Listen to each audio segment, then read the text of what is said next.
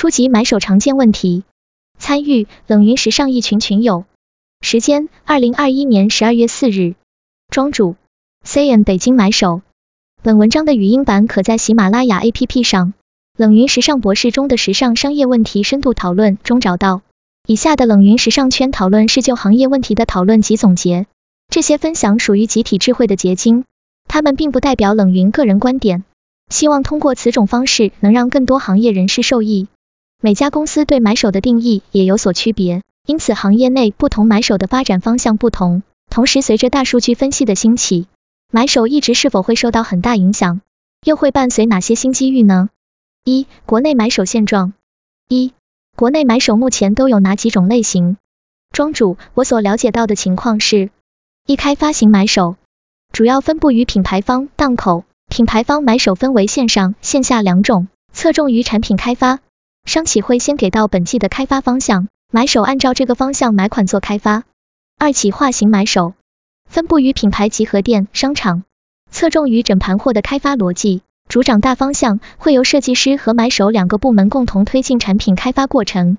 一部分国内品牌也会把商企取代，将工作分到设计师和买手的岗位上。三跟单型买手大多分布于国外品牌的中国总部，主要负责商品管理、产品大货跟进。更多的是与供应商的对接，负责大货采购，同时也要为销售额及销量负责。这是我认为目前买手的大概分类。二、不同类型买手的工作内容有何区别？云友 Jackson，我认为第一种是买手店的买手，为买手店选择符合调性的服装。第二种是服装品牌的买手，像 Zara 这些快时尚品牌需要买手去寻找新颖款式。国内企业目前对商品企划和买手的定义好像也各不相同。云友 Randy，自营品牌一般是哪种模式？庄主，我觉得自营品牌应该属于开发加企划型买手。在自营品牌中，买手的能力更为重要，买手店的能力直接与营业额挂钩。但是在品牌里，由于核心部门较多，产品打造到进店销售也需要多方配合，所以买手的压力会相对小一些。云友 Jackson。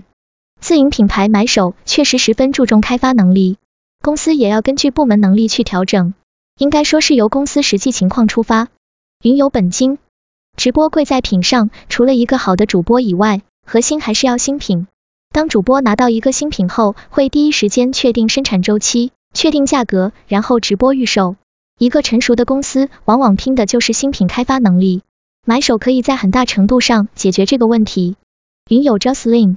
这个能力大概可以从哪几个维度解读呢？庄主，我认为可以从选品、买货、销售、补货维度，主要还是围绕产品是否能卖出，是否能达到预期销量。云有必应，我认为买手店的买手更为重要的能力是眼光和与店铺调性相匹配的能力。自营品牌的买手是控制成本、降低库存及赚钱盈利的工作能力。云有雨秋，跟单型买手更多的是参与采购、沟通部分。另外两种会跟开发环节，再好的设计也要考虑商业，所以最终还是算商业角度出发吧。云友 Randy，国内品牌买手怎么运营我不了解，但国外品牌里面分得很细，有 MERCH 和 BU，Merch 负责选品企划，BU 负责按预算选款下订单。庄主，无论哪种类型的买手，最终都是要为品牌创造价值，获得更多收益。二、不同类型买手的职业。发展方向有哪些？一、跨境电商买手。庄主，我认为跨境电商现在是一个趋势，国内品牌向外发展的必然产物，因此跨境电商型买手也应运而生。云有暖心，特别是在疫情下。庄主，是的，但是跨境型买手的要求就更高了，不仅要懂品牌在国外的运营模式，也是在保持品牌 DNA 的同时，产出符合国外审美地产品。云有本金。每个买手都有自己的原动力，也是各取所长，只需要把你优势击穿。比如有些买手能量来源是战略，有些买手能量来源是执行，有些买手能量来源是主导，有些买手能量来源是辅助。如果匹配在一起时，人人都舒服。二、产品开发型买手，线上线下。庄主，据我所知，线上和线下的开发模式是完全不同的。云友 Jocelyn。线上开发的周期是不是会更短一些？庄主，线上的开发周期会更密集，产品质量和价格可能会与线下有些许差异。云有必应，需要根据设计企划找到匹配的供应商 ODM 或 OEM 资源，然后用性价比相对较高的成本买货。云友 Just Lin，据我目前了解到的，线下目前可能会提前半年做季度产品规划，线上一本这个周期会如何规划呢？庄主，是的，产品开发型买手更偏向于跟设计师一起实现开发过程中的一些想法。我们是线上按月做，提前两个月选品开发，基本改动不会太大，然后直接上店，这样保证月月有新款，而且也不会跟网络上的流行趋势差太远。三，买手店买手，庄主，比如买手店型买手，如果想转到品牌方的话，是不是会比较困难？因为两者的经验都不太能匹配。云有必应。我觉得这得看个人情况，如果一个人做买手店买手时间太长，那么转变的概率比较小，因为他个人那么长时间的思维方式很难改。但要是本来做买手店时间不长的话，其实倒也还好。庄主，那如果买手店买手做久了，岂不是职业发展方向会变窄？云有必应。我目前的状态就是买手店买手和自营品牌买手双重身份，有时候角色立场会比较奇怪，但只要目的明确是给公司赚钱。倒也还是比较好调整的。庄主，自营品牌相当于自己从头做一个品牌吗？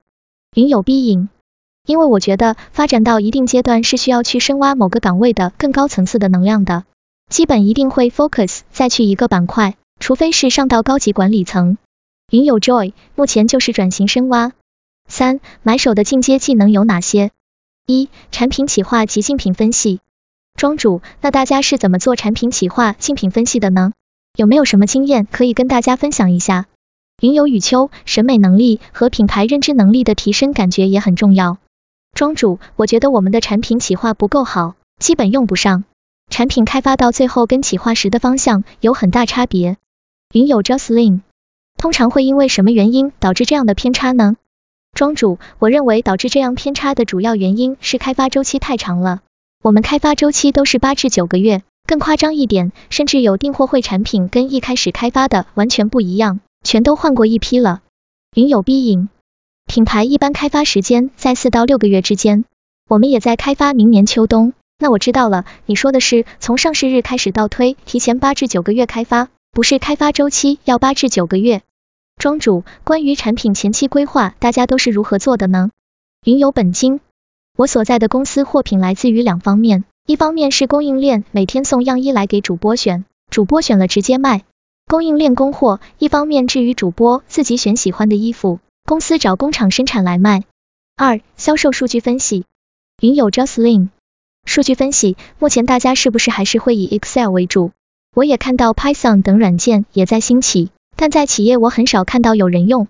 我最近新了解到的一个数据呈现软件还不错，比 Excel 更好用，叫 Tableau。庄主对 Excel 更全，Tableau 的数据呈现会比 Excel 更立体、更灵活。大家了解的数据来源还有哪些呢？